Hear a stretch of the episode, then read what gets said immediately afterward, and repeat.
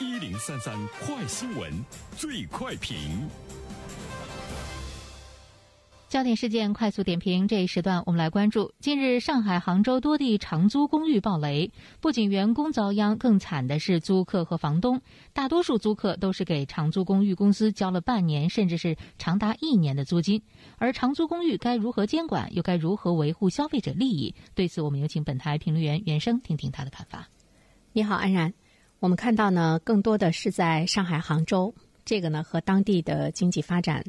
包括呢，人才的涌入，对于租房的这种需求比较强烈，有着非常紧密的关系哈。说到呢，这个长租公寓，前一段时间呢，我们会看到比较热，呃，全国很多的地方呢是在不断的兴起建这个长租公寓。一方面呢是房地产公司自己建啊，另外一方面的话，我们也会看到有一些这个呃中介吧，他呢会呃将房子从原先房东的手上呢呃。收集起来，然后进行统一的装修、统一的家具配置、统一的服务管理。通过这样的方式呢，再把这个房子呢租出去。那么这样的话呢，对于这个呃租房就是租客来说的话呢，他会觉得整个的这个租房市场呢变得比较呃明朗，而且管理呢也会呢是比较规范。呃，再加上我们一直倡导的这个房住不炒，我们呢是希望更多的人可以选择租房子，未来发展的一个比较不错的前景。所以我们就会看到有大量的这样一个。资本的这个涌入也看好了呢这个市场，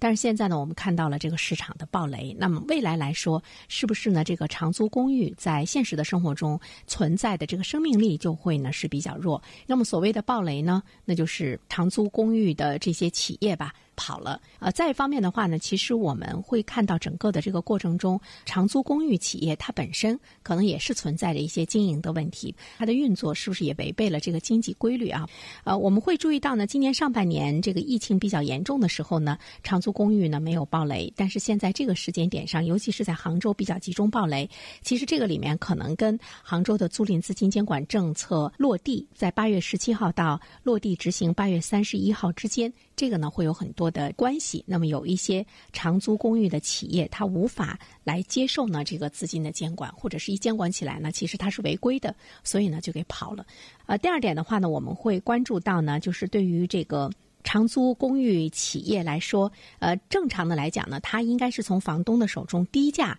呃租下呢相对的这个房源。那么经过自己的改装之后呢，它应该是高价呢租出去。我觉得这个呢，它是比较符合这个市场规律的哈，也是一个长远的呃一个一个根本的这样一个逻辑吧。但是我们看到了长租公寓企业为了快速的抢占市场，他们采取的方式呢，就是我高价。呃，来从房东的手里把房子呢统一给收上来，那么我再以比较低的价格呢给出租出去，因为抢占市场嘛，价高者得嘛。那么在这样的一个竞争的过程中，我们就会看到呢，其实长租公寓企业本身它呢就面临着一个巨大的一个市场的风险，再加上资本的注入吧，它就有一种烧钱来扩大它的这个市场的这样的一种呢模式。如果呢它整个的运作起来之后，它再进入到呢那种低价收购、高价出租，呃，使得它的运作呢比较正常起来，这个呢还是可以的。但是我们恰逢看到了今年受到了席卷全球的黑天鹅事件，就是呢这个新冠疫情，租赁的市场又出现了大量的这个空缺房子呢租不出去。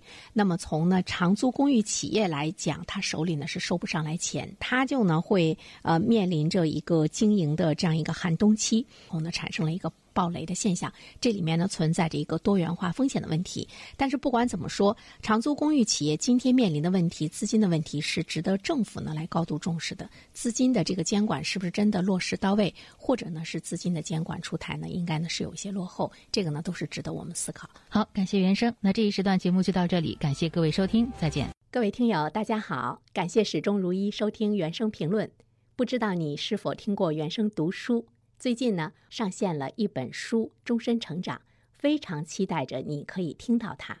终身成长》这本书很有名气啊，它坐镇亚马逊心理类畅销榜已经有十年的时间。这本书呢，是向我们讲述思维模式会对我们的行为方式产生深远的影响，可以决定我们成为什么样的人。它颠覆了传统成功学的观念。您可以搜索“原声解读终身成长”，就可以听到喽。谢谢你。